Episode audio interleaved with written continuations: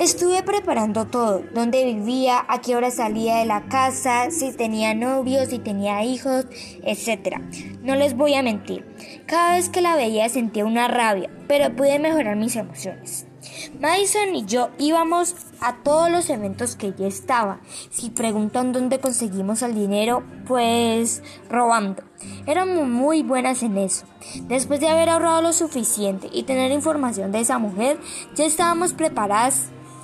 Al día siguiente, sábado 1 de mayo de 2021, empezará todo.